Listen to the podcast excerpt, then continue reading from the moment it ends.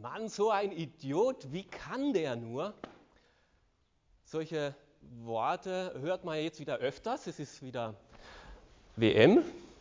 Und wenn da vorne irgendwie was passiert und einer direkt vorm Tor steht und den Ball voll daneben haut, ja, so ein Dodel, wie kann der nur, ja? Ich bin mir aber ziemlich sicher, egal wer von uns in dem Moment vor dem Tor stehen würden und alle Kameras auf ihn gerichtet werden würden, also ich zumindest würde mindestens so daneben schießen. Gibt es Dinge, wo du denkst, ma, wie kann der nur? Und denkst, unmöglich, so ein Dodel.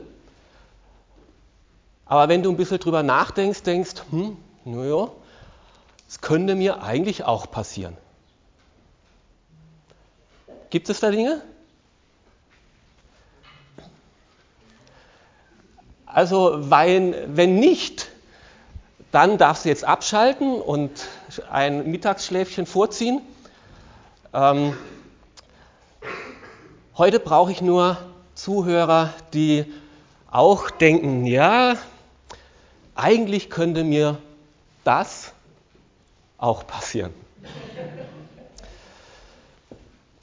Also bei mir war das so, ich habe lange gedacht, das gibt es nicht. Unmöglich, unter Christen gibt es das nicht, dass Christen sich scheiden lassen. Wenn es irgendjemand irgendwo macht, okay, gut, ja. Aber Menschen, die beide von Vergebung leben, die beide an den gleichen Gott glauben, die beide in der gleichen Bibel lesen, dass die dann sagen, ich will nicht mehr, ich kann nicht mehr, es ist mir egal, wir lassen uns scheiden, wir trennen uns, habe ich gedacht, das gibt's nicht. Unmöglich. Und heute weiß ich, dass es das gibt und ich würde sogar sagen, auch ich bin nicht völlig gefeit davor. In Wien habe ich acht Jahre gearbeitet und gelebt und da hatten wir so ein Gemeinschaftsbüro mit mehreren Zimmern. Unter anderem war da auch eben ein Pastor von der evangelikalen Gemeinde und nach zwei Jahren kommt raus, dass er eine andere liebt, die Gemeinde verlässt, die Ehe verlässt. Ich bin acht Jahre mit einem meiner besten Freunde an einem Schreibtisch oder Schreibtisch direkt gegenüber gesessen. Und nach vier, fünf Jahren kommt die Ehe in so eine Krise und in so eine Auseinandersetzung, so einen Streit, dass sie nicht mehr zusammengefunden haben. Und jetzt sie mit einem anderen Mann und er mit einer anderen Frau zusammenlebt. Und mir braucht niemand mehr erzählen, dass das so einfach wäre, es hat nicht mehr gepasst und wir sind einfach auseinandergegangen. Das habe ich mir drei Jahre lang angehört, was mein Kollege da an Not, an Schmerz, an Leid durchlitten hat. Und seine Frau wahrscheinlich genauso.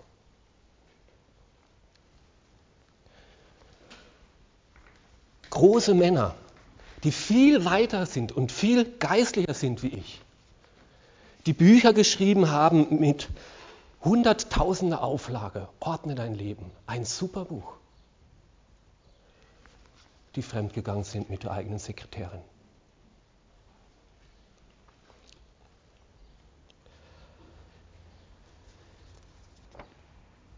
Das kann mir nicht passieren, ist eine gefährliche Aussage.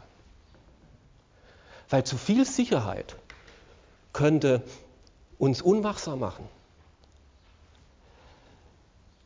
dass wir uns in falscher Sicherheit wiegen. Und deswegen sagt die Bibel auch, wer stehe, der soll aufpassen, dass er nicht falle.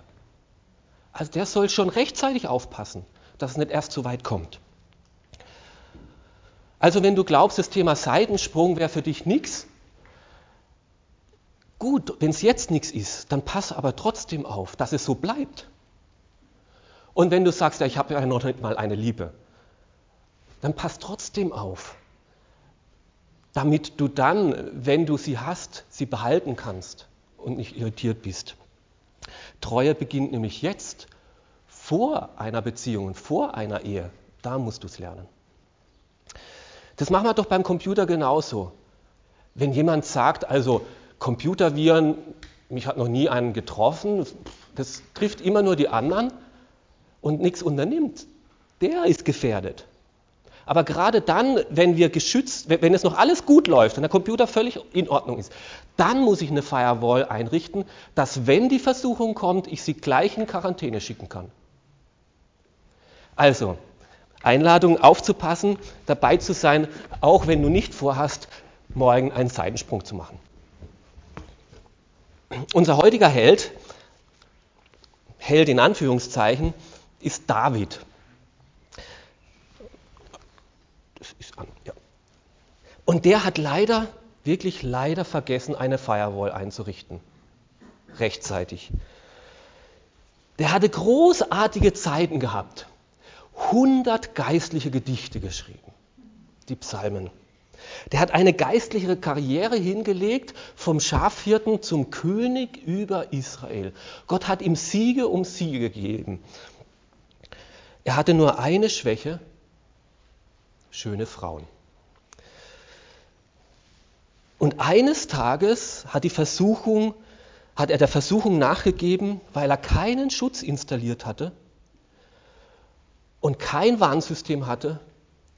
Und es hat ihm fast alles genommen. Seine Familie, sein Königreich, sein Segen. Und an dieser Geschichte, obwohl sie alt ist, aber das zwischen Mann und Frau, das ist ziemlich gleich geblieben, auch über die Jahrhunderte. An dieser Geschichte können wir sehr viel lernen, wo wir aufpassen müssen, dass wir nicht die gleichen Fehler machen und nicht in ähnliche Richtung uns verrennen. Also deswegen Seitensprung mit Folgen. Und wir befinden uns im zweiten Samuel im Alten Testament im elften Kapitel. Wir werden erst betrachten, wie kam es zu diesem Seitensprung, wie kommt es überhaupt zu Seitensprüngen. Das nimmt sich ja niemand vor. Und das Zweite, was waren die Folgen von diesem Seitensprung? Ich lese die ersten vier Verse aus 2 Samuel Kapitel 11. Im nächsten Frühjahr, zu der Zeit, in der die Könige in den Krieg ziehen, schickte David Joab mit seinen Männern und dem ganzen Heer Israel in den Kampf gegen die Ammoniter. Sie verwüsteten das Land und belagerten die Stadt Rabba. David blieb jedoch in Jerusalem zurück. An einem Spätnachmittag erhob sich David von seiner Mittagsruhe und ging auf das Dach des Palastes umher. Da fiel sein Blick vom Dach aus auf eine außerordentlich schöne Frau, die gerade ein Bad nahm. Er schickte einen Diener los, der herausfinden sollte, wie die Frau war, wer die Frau war. Man sagte ihm, es ist Bathseba, die Tochter von Elim und die Frau des Hethiters Uriah. Da ließ David sie holen und als sie den Palast, äh, in den Palast kam, schlief er mit ihr. Soweit mal. die Versuchung zuerst. Die Vorgeschichte von David. David war eigentlich kein unglücklicher Mann zu der Zeit. Er hatte Macht und Einfluss genug. Er war König in Israel. Er hatte Ansehen und Erfolg. Alle Schlachten hat er bisher gewonnen. Er hat das Königtum gefestigt und er war hoch angesehen. Äh, er musste die Wiederwahl nicht fürchten. Er hatte Geld und Besitz, jede Menge, und er hatte eine Frau. Gott hat ihm die Prinzessin Michael gegeben und dennoch, dennoch schlich sich da irgendeine Unzufriedenheit in ein Leben rein. Irgendwie, er hatte alles, aber trotzdem war er nicht zufrieden. Auch wenn wir alles haben, die letzte Zufriedenheit, die finden wir nicht in Macht, nicht in Reichtum, auch nicht im Sex, in Beziehungen. Da bleibt eine Lücke, die letztlich doch nur Gott, der Schöpfer, ausfüllen kann. Und in dieser Lehre, David war nicht da, wo er hingehört hat. Wir lesen hier im ersten Vers, zu der Zeit, in der die Könige in den Krieg zogen, schickte David den Joab mit seinen Männern in den Krieg. David jedoch blieb in Jerusalem zurück. Ja, das war damals wirklich so komisch, das auch klingt. Es gab eine Saison für Krieg führen. Und immer im Frühjahr, da haben die sich aufgemacht und versuchten eben ihr Gebiet, ihr Territorium zu erweitern. Und David war der Oberbefehlshaber von der Armee gewesen und sein Platz wäre an der Spitze seiner Truppen gewesen. Da hat er hingehört. Da sollte er den Mut stärken, das Nationalgefühl stärken und er als erster Mann des Staates auch ganz vorne dabei sein. Aber David übertrug diese Aufgabe seinem Feldhauptmann und zwar nicht, weil er so viel zu tun hätte, weil wichtige Staatsgeschäfte zu Hause zu erledigen gewesen wäre, weil er sonst nicht rumkommt mit E-Mails beantworten oder sonst was. Nein, weil er faul war. Ich habe mir jetzt ein bisschen Ruhe verdient. Bin ja jetzt schließlich 50 geworden. Ich muss ja nicht immer vorne dabei sein. Und der gefährliche Platz war nicht bei den Armeen ganz vorne. Da hätte er mit Pfeilen gerechnet. Da hätte er sich geschützt und seinen Panzer angezogen. Der gefährliche Platz war zu Hause im Nichtstun. Da war der gefährliche Platz für ihn. Ohne Aufgabe, am Tag schlafen, erst am Spätnachmittag aufstehen, Müßiggang ist aller Laster Anfang. Das stimmt wirklich. Auf der Terrasse rumspazieren, nichts tun, dann gehen die Gedanken überall hin, wo sie nicht hin sollen. Solange wir an dem Platz sind, wo Gott uns hingestellt hat und gewissenhaft die Aufgabe ausführen, die Gott uns anvertraut hat, sind wir auch gut geschützt. Wir haben die Prioritäten geordnet und wir sind im Kampf bereit. Da, wo wir das aufgeben, das sollen andere tun, wo wir gleichgültig werden. Ich habe meinen Dienst getan in der Vergangenheit, jetzt sollen mal andere vorangehen wo ich die Verantwortung für den, das, den Bau des Reiches Gottes an andere abschiebe, da wird auch ich selber gefährdet und verliere ich selbst Schutz. Und wenn dann Pfeile kommen, bin ich schutzlos. Wenn deine Seele sagt, das Reich Gottes mit ganzer Kraft einsetzen und kämpfen und ausbreiten, das ist mir viel zu mühsam geworden, dann bist du gefährdet weil sich die Prioritäten verschieben und die Werte sich langsam ändern. Und Trägheit ist viel gefährlicher als Tatendrang. Geistliche Faulheit ist gefährlicher als geistlicher Fanatismus. Okay, ich schränke es ein bisschen ein, also so wie die Taliban soll man wirklich nicht werden. Aber der Teufel will uns zuerst aus dem Kampf rausnehmen, von vorderster Front wegnehmen und ein Schlummerlied singen, Ruhe sanft in Frieden.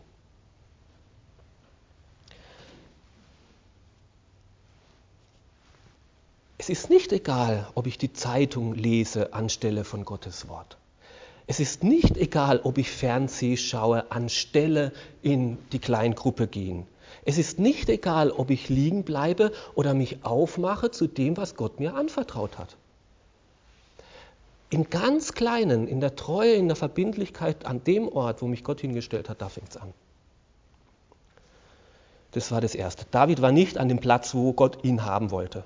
Und Davids Augen waren dann auch nicht da, wo sie hingehörten.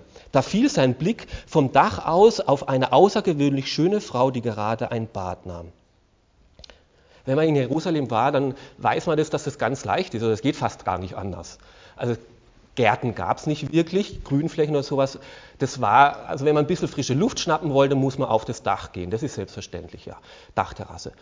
Und äh, Jerusalem liegt auf dem Hügel und der Davidpalast war der oberste. Also wenn der über die Stadt geschaut hat, dann hat er automatisch auf die anderen Dachgärten geschaut. Und nicht weit weg war halt das Haus von Uriah und Bathseba. Und da hat die Frau eben gebadet dass er das wahrgenommen hat und gesehen hat, oh, das ist eine außerordentlich schöne Frau, das sei ihm, das kann ihm niemand vorwerfen.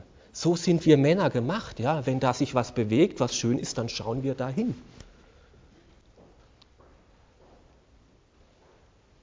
Aber der hat ja nicht da nur gesagt, schöne Frau und ich habe auch eine, sondern der hat dann gespannt und gegafft und hat, jetzt ist da was los. Oh, das muss man mal genauer anschauen.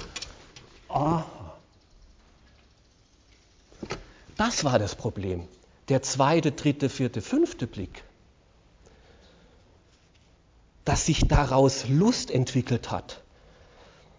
Dass er seine Augen darauf gerichtet hat und dran geblieben ist. Ah, sie nimmt ein Bad. Ja, wird sie sich ganz ausziehen oder nur halb? Wie sieht es aus, wenn sie rauskommt und die Wäsche nass ist und alles Mögliche und so? Ja, das war das Problem. Wir sagen immer, das machen doch alle. Das tun doch alle. Schauen kostet nichts. Das tut doch niemand weh. Das ist eine Lüge Satans. Schauen kostet sehr wohl was. Es kostet dir die Reinheit deiner Gedanken. Und mit der Pornoindustrie wird mehr Geld gemacht als Coca-Cola, Infineon, Siemens, Philips, alle zusammen. McDonald's noch dazu.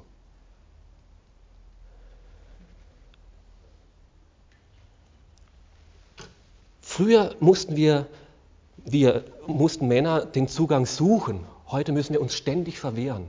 Genauso wie beim David. Man muss sich verwehren und sagen, es ist vor meiner Haustür, es ist in meinem eigenen Haus. Ich muss mich schützen, ich muss mich verwehren. Weil Reinheit, Treue, ein gesundes Frauenbild, Wertschätzung, Liebe wird nicht dort gelernt, sondern genau dort, wo ich mich verwehre und sagen, meine eigene Sexualität und die Sexualität dieser Frau und meiner künftigen Frau, die möchte ich schützen und muss ich schützen, weil sie es wert ist. Und nur dann kann ich sie erfüllend einmal entfalten.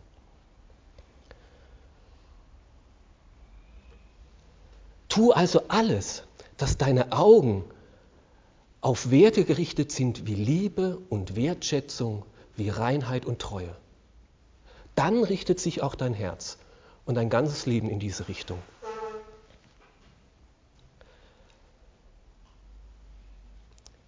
Die Bilder, die Sucht nach diesen Bildern hat schon viele so gefangen genommen und die Lüge so gefangen genommen, dass sie nicht mehr rausgekommen sind.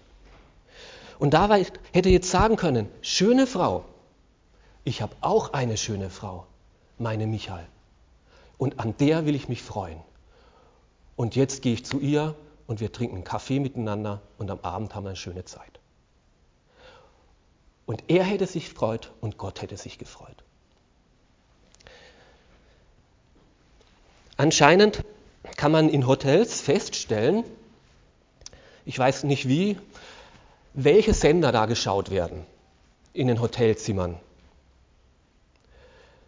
Und ein Hotel hat einmal festgestellt, wann am meisten Erotik- und Sexfilme geschaut werden. Wisst ihr, wann das ist? Zumindest bei diesem Hotel.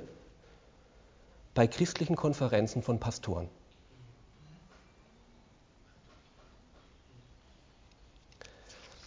Allein im Zimmer Kinder und Frau, so sie haben, weit weg. Keine Aufgabe, keine Verpflichtung, keinen Dienst, sie sind ja nur Zuhörer.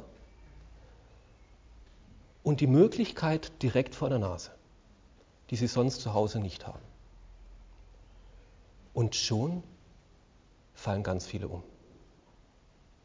Und das nennt man dann das starke Geschlecht.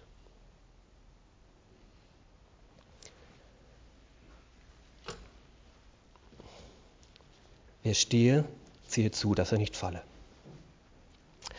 Davids war nicht da, wo er hingehörte, Davids Augen waren nicht da, wo sie hingehörten und Davids Gedanken waren nicht da, wo sie hingehörten. Er schickte einen Diener los, der herausfinden sollte, wer diese Frau war. Fragen kostet ja nichts. Stimmt nicht, doch, es kostet etwas. Deine Gedanken gehen schon in diese Richtung. Du spielst mit der Möglichkeit, könnte es denn möglich sein? Habe ich denn noch einen Wert auf dem freien Markt als Mann? Komme ich noch an? Man kann es ja mal ausprobieren.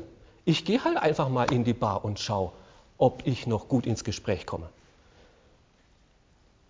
Wie könnte es möglich werden? Und David merkt nicht, wie die Kugel schon voll auf der schiefen Bahn ist und immer mehr Fahrt aufnimmt. Es ist noch nichts passiert bis dahin. Ja, noch gar nichts. Er ist nur am falschen Ort, mit den Augen am falschen Fleck und seine Gedanken gehen in die falsche Richtung. Gedanklich spielt er mit der Möglichkeit, etwas zu tun, wo Gott ganz klar gesagt hat, das sollst du nicht tun. David kannte die zehn Gebote, die von Mose überliefert waren. Und da stand drin, du sollst nicht Ehe brechen. Nicht die eigene Ehe und nicht die Ehe von dieser Bathseba. Doppelt nicht. Er hätte jetzt sagen müssen, halt, stopp, David, ich bin verheiratet, ich gehöre jemand anderem. Halt, stopp, diese Bathseba ist verheiratet, sie gehört jemand anderem. Also denk an den nächsten Skiurlaub. Keine Ahnung was. Man kann seine Gedanken steuern, das ist möglich, man kann die Gedanken steuern. Zwei Biochemiker zum Beispiel, die saßen zusammen in einem Restaurant und da ging eine sehr hübsche Frau vorbei und der ältere von beiden hat festgestellt oder gemerkt, äh, wie der andere sehr, Aufmerksamkeit, äh, sehr aufmerksam diese Frau verfolgt und nachschaut. Ähm, und so sagt er seinem jüngeren Kollegen, sie besteht zu 75 Prozent aus Wasser wie jeder andere Mensch. Und der Jüngere antwortet darauf, ja schon, aber schau dir mal die Oberflächenspannung an. Dieselbe Frau und der eine sagt 75 Prozent Wasser, der andere schaut auf was ganz anderes. Wir können unsere Gedanken lenken, wir können sie steuern. Aber David hat es verabsäumt. Er hat aufgehört, über Sünde zu erschrecken und zu sagen, hier hat Gott eine Grenze gesetzt, die möchte ich wahren, sondern hat angefangen, über Sünde nachzudenken. Wäre es denn möglich? Nirgendwo in diesem Kapitel finden wir Gott erwähnt von Davids Seite aus. Uriah nachher wird es dann machen. Aber David, was Gott sagt, was Gott will, war nicht mehr Thema für ihn. Und weil seine Augen nicht mehr da waren, weil seine Gedanken nicht mehr da waren, sind schließlich auch seine Handlungen nicht mehr dort gelandet, wo sie sein sollten. Davids Taten tun nicht das, was sie sollten. Da ließ David sie holen und als sie in den Palast kam, schlief er mit ihr. Nach den gedanklichen Überlegungen kommt es schließlich zur konkreten Vorbereitung und dann auch zur Umsetzung. Er bestellt sich die Batseba wie beim Pizzaservice, ja? Aussuchen, schön herkommen von Liebe und Wertschätzung weit weg. Er benutzt seine Machtposition und Bathseba als Frau, als Untergebene dem König gegenüber null Chance. Missbrauch. Sie wird gar nicht gefragt, wie es ihr geht. Es geht nicht um Kennenlernen oder um irgendwas. Das ist ja ohne Belang. Eigentlich seine niedrigen Motive. Und obwohl David sie zu lieben glaubt, benutzt er sie nur aus. Nutzt er sie nur aus. Er weiß gar nicht mehr, wie, wie, wie falsch seine Gedanken schon geworden sind. Die Versuchung. So kommt es auch heute noch zum Seitensprung. Auf die gleiche Art und Weise. Ich bin völlig davon überzeugt, dass niemand neben einer fremden Frau aufwacht und sagt, wo kommt die plötzlich her? So passiert es nicht. Es hat immer eine Vorgeschichte und es hat immer eine innere Bereitschaft gegeben, sich darauf einzulassen. Und da müssen wir aufpassen. Deine Vergangenheit, weil wir in der Vergangenheit treu waren oder gut mit dem Herrn unterwegs waren, ist noch lange kein Ruhekissen für die Zukunft.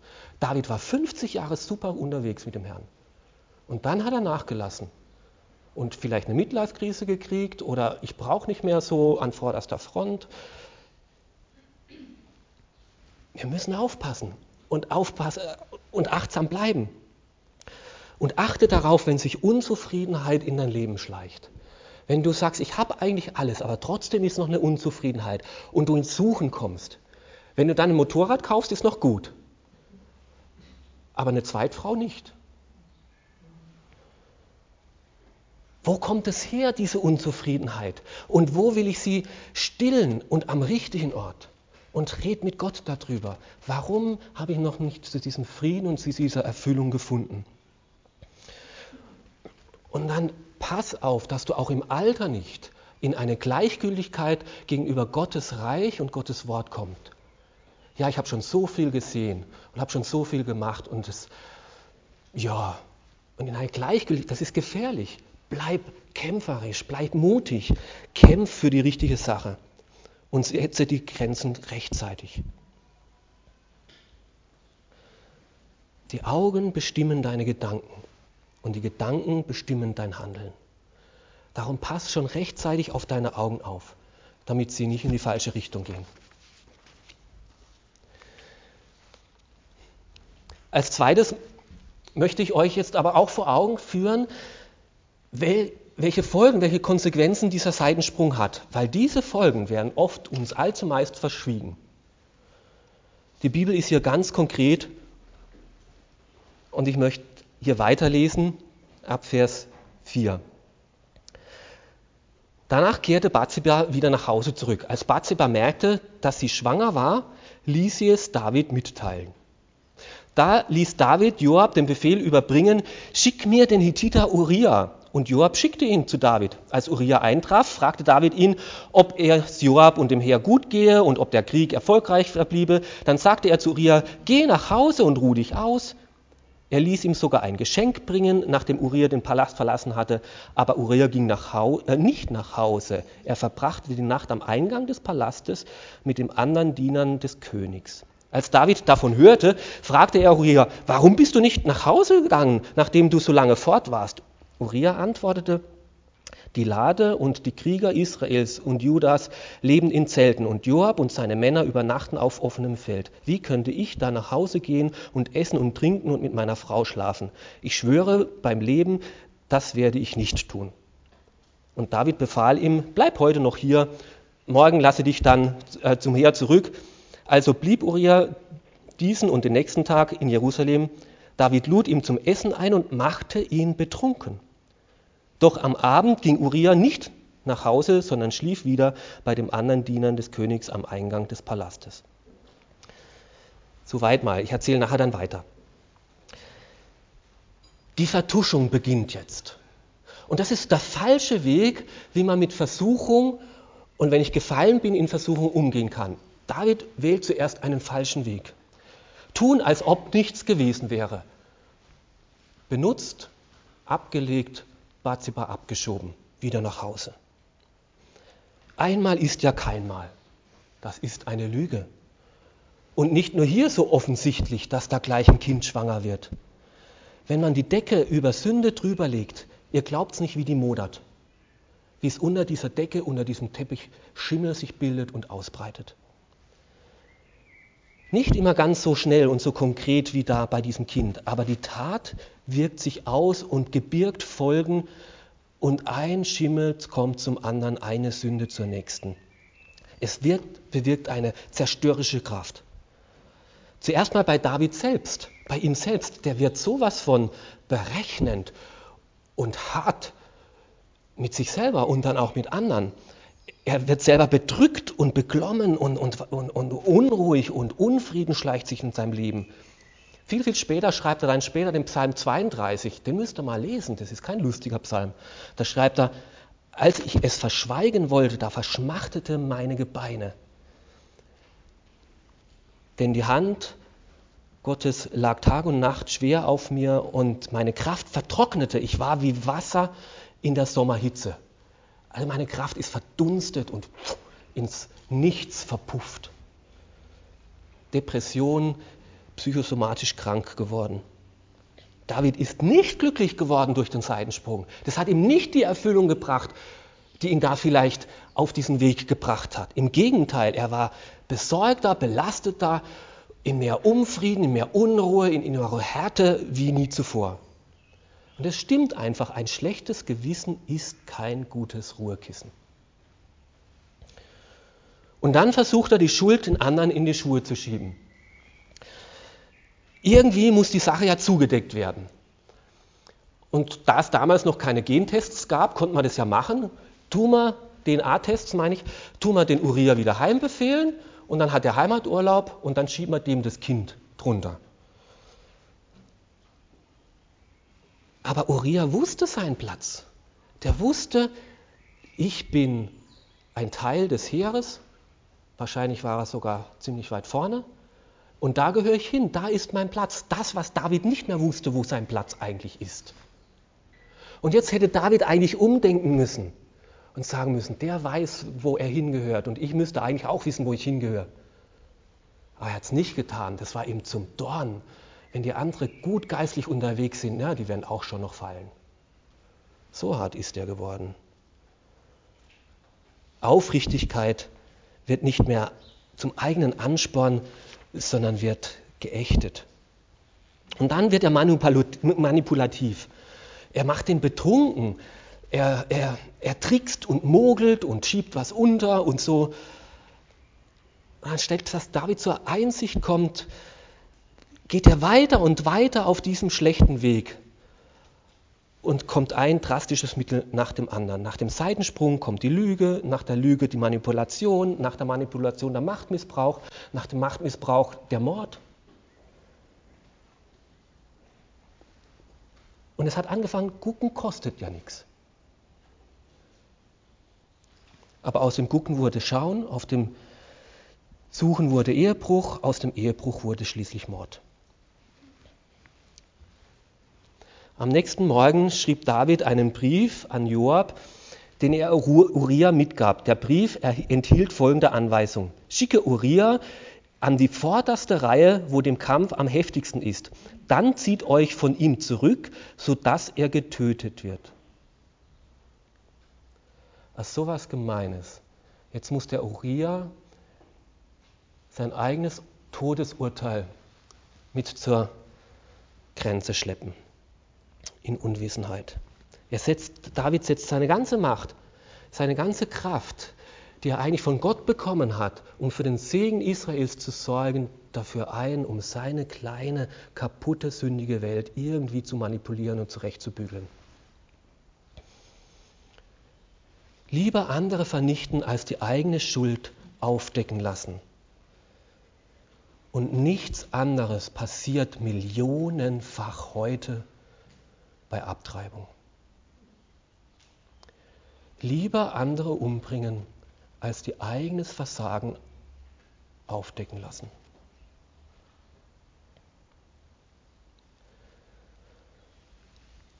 Und dann noch so sarkastisch, wie der David da war, als dann die Botschaft von der Front kommt und sagt, Uriah ist umgekommen, dann sagt er zum Joab, lass dich nicht entmutigen, das Schwert tötet mal den einen und mal den anderen.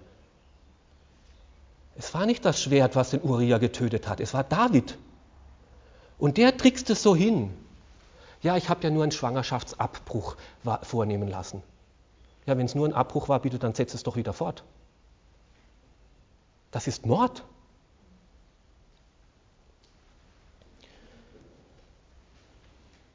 Sünde dann auch noch schön färben und weil es niemand verfolgt und weil man in der Position ist und die Macht hat und der Stärker sich eben mal durchsetzen kann, es auch noch schön reden. Mann, so ein Stress, der David. Möchtest du den haben? Aufgrund von einem kurzen, vermeintlichen Glücksmoment? Deine eigene Persönlichkeit so korrumpieren lassen, dass dein Charakter kalt und hart wird? Und das immer wieder verdrängen und verdrängen und dass sich die Schuld dann entfaltet, dass du andere Menschen manipulierst und schön färbst, die Wahrheit verdrängst. Möchte das jemand von uns? Niemand. Und dass die Spirale der Schuld sich dreht und immer weiter dreht. Müßiggern, Spannen, Fremdgehen, Betrügen, Morden. Darum achte auf die kleinen Steine, wenn wir auf den Berg stehen, gehen und da kommt ein kleiner Kieselstein in unseren Schuh dann musst du dich hinsetzen und ihn rausnehmen, bevor der Kieselstein eine Blase macht und bevor die Blase so groß wird, dass du nicht mehr weiterkommst. Da müssen wir gleich sagen, jetzt, stopp, halt, hinsetzen, ausräumen.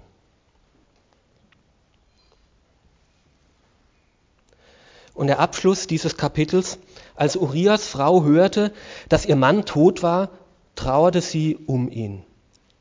Nach der Trauerzeit die vorüber war, schickte David nach ihr und ließ sie in den Palast bringen. Sie wurde seine Frau und gebar ihm einen Sohn. Aber dem Herrn missfiel, was David getan hatte. Bis zu diesem letzten Satz könnten wir ja denken, ja, jetzt war alles okay. Er hat das Problem beseitigt, zugedeckt, vertuscht, vernichtet, die Vergangenheit ausgelöscht. Und es war auch lange ruhig. Ein Jahr lang. Das Kind ist schon geboren. Er hatte die Frau schon geheiratet, ob es jetzt Liebe war oder nicht. Zumindest hat er sie versorgt und hat für das Kind äh, aufgekommen, mehr als rechtens. Und hat Gras, Gras drüber wachsen lassen. Und jetzt hätte man denken können, er hat es geschafft, er hat es hingebogen. Dieser falsche Weg ist mit Erfolg gekrönt. Nein, nein. Der letzte Satz, aber dem Herrn missfiel, was David getan hatte. Gott hat kein Alzheimer. Der vergisst es nicht so schnell, was da passiert ist. Er lässt manchmal ein bisschen an der langen Leine. Vielleicht kommt er von selber drauf, dass es falsch ist. Er hat doch eh schon so ein schlechtes Gewissen. Vielleicht kommt er zur Umkehr. Gott richtet nicht immer sofort, aber dann brauchst du nicht glauben, dass deswegen schon alles in Butter wäre. Gott vergisst nicht, Gott vergibt. Das tut er von Herzen gern. Und deswegen schickt er ihm auch den, äh, den, Jonathan, äh, den Nathan auf den Hals, oder nicht auf den Hals, sondern in, in sein Leben. Das nächste Kapitel fängt nämlich damit an, da sandte der Herr Nathan zu David und zieht den David zur Verantwortung. Warum tut es Gott? Nicht um den David irgendwie niederzumachen, sondern weil Gott ihm bewahren möchte, dass diese Schuld, die sich da so ausgebreitet hat und seine Macht entfaltet hat, dass das nicht immer und immer noch weitergeht und noch weitergeht und der David am Ende in der Gottesferne in der Hölle landet. Deswegen schickt, wenn du schon alleine nicht zur Umkehr kommst, dann schickt er ihm einen Prophet hin und sagt, ich möchte nicht, dass du in die Verdammnis kommst. Ich möchte, dass du zur Umkehr kommst und deswegen konfrontiere ich dich mit deiner Schuld. Da sandte der Herr Nathan zu David. Gott selber wird aktiv und greift ein. Ich habe dich doch zum König gemacht über ganz Israel. Wo warst du denn? Du warst Hirtenjunge. Du warst nichts. Und ich habe dich da rausgenommen, habe dich groß gemacht. Wer hat dir denn geholfen, die ganzen Schlachten zu führen? War das nicht ich?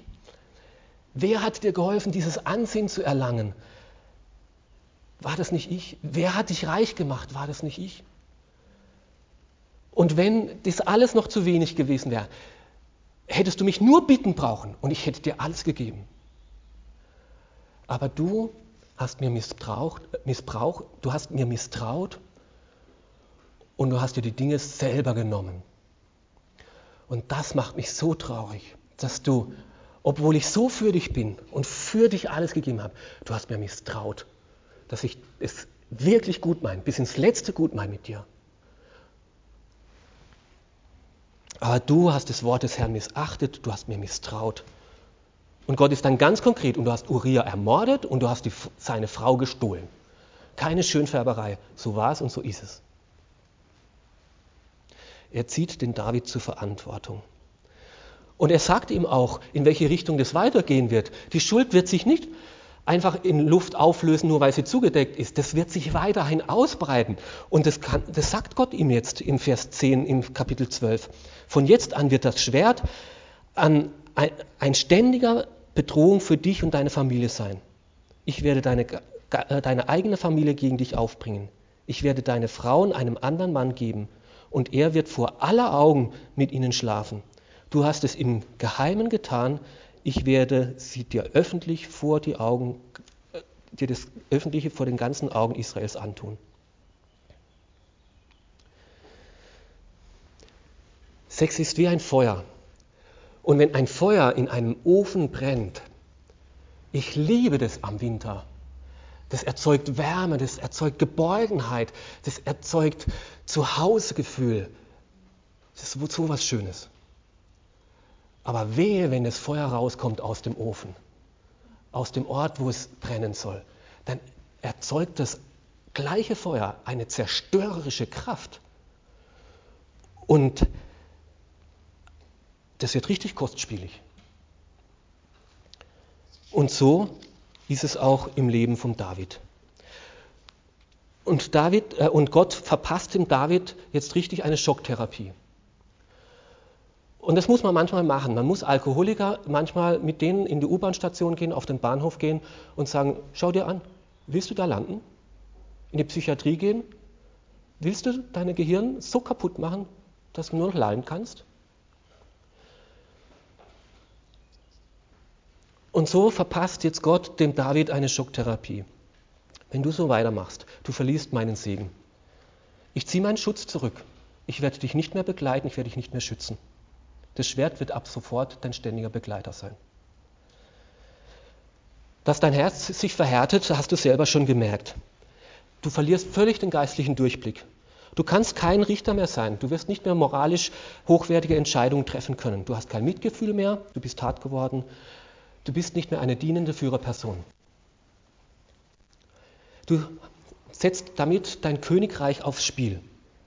Ab dem Tag war sein König, bis dahin war es sicher, ab dem Tag war es in ständiger Gefahr. Er musste sich ständig schützen und ständig vor, äh, vor Intrigen und Anfeindungen, vor, vor Gefahr schützen.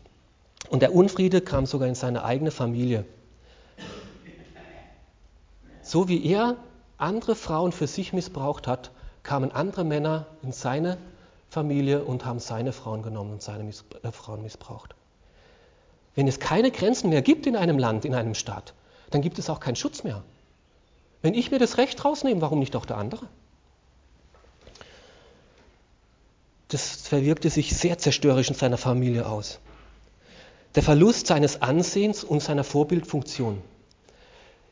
Wie viel Defizite wurden da schon an die nächste Generation weitergegeben? Wie viele junge Menschen haben keine Zuversicht mehr, dass Ehe gelingen kann, weil selbst Christen es nicht mehr hinkriegen? Wie viel Vertrauen wurde da schon zerstört, dass das möglich ist, dass man es schaffen kann? Und bei David war das genauso. Was David angefangen haben, haben seine Kinder dann als Persilschein benutzt und fortgesetzt. Der hat es mit einer gemacht, wir machen es mit vielen. Weil da die Grenzen gebrochen worden sind. Und es ist heute so. Kinder, die in Familien groß werden, wo die Eltern es nicht geschafft haben, einander treu zu bleiben und zusammen zu bleiben, bei diesen Kindern ist die Scheidungsrate um das Doppelte so groß, dass sie es wieder nicht schaffen. Im Verhältnis zu den Familien, wo die Eltern es geschafft haben, zusammen zu bleiben und treu zu bleiben. Und du hast deine Glaubwürdigkeit verloren, sagt Gott zu David. Du hast den Feinden des Herrn durch diese Sache zum Lästern gebracht. Wie viele Menschen haben schon gesagt, ja, die Christen sind auch nicht besser. Schau dir doch die Fernsehprediger an.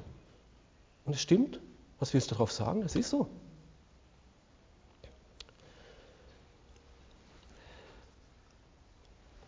Und Gott sagt, willst du auf dem Weg weitermachen? Willst du bis zum bitteren Ende diese Bahn zu Ende gehen oder kommst du zur Umkehr? Und diese ganze Geschichte, nur weil dieser David müßig zu Hause rumlag und mit seiner Zeit nichts anzuwiesen wusste und seine Augen nicht im Zaun hatte. Was Gott mit ihm über Jahre und Jahrzehnte aufgebaut hatte, an Dienst und, und Einfluss, in einem Moment dahin aufgegeben. Für was? Für Sex, den er viel schöner mit, seinen, mit seiner Frau haben hätte können. Wollen wir das wirklich? Ich hoffe, euch geht es in die Knochen, ja? dass wenn du das nächste Mal versucht bist zu schauen, zu sagen, nein, das will ich nicht.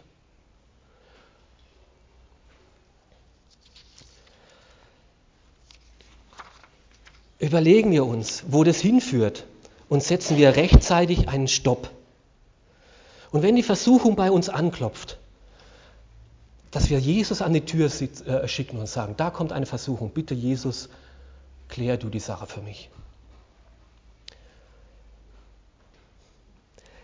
Der große Automobilkönig Henry Ford, also der ist schon ein bisschen älter, oder der lebt schon länger nicht mehr, aber der die Ford-Werke gegründet hat, äh, also diese, äh, diese Automarke, hat zu seinem 50. Hochzeitstag gesagt, mein Rezept für eine glückliche Partnerschaft, es ist wie bei den Automobilen, bleib beim alten Modell.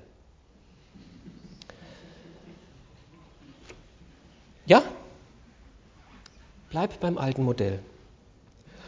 Und auch wenn es uns die Politiker genauso heute noch vormachen wie damals der David und uns ständig im Fernsehen immer wieder ihre neue vorstellen.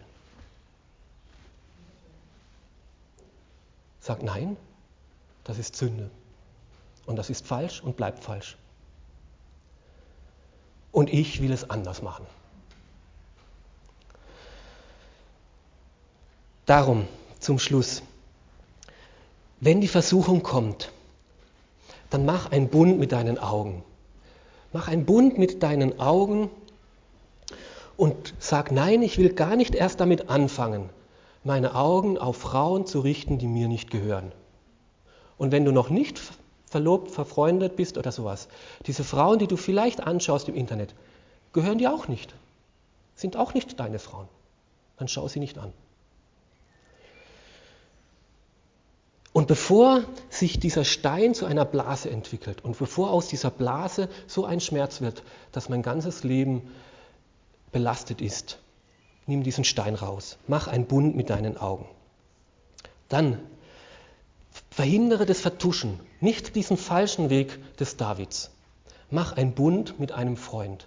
Jeder von uns braucht ab und zu so einen Nathan, der einem klar sagt, was Sache ist. Lade einen Menschen in dein Leben ein und sag du, wenn dir irgendwas auffällt oder sowas, konfrontier mich damit. Ich gebe dir das Recht. Du darfst mir Sachen sagen, die unangenehm sind. Und wenn du selber merkst, da wird was unangenehm, da beginne ich irgendwas vertuschen. Da will ich nicht, dass irgendwas am Tag geschehen kann. Dann such diesen Freund auf und bekenne es ihm. Bring Licht rein damit sich das unter der Decke nicht noch weiter und weiter ausbreitet, dieser Schimmel.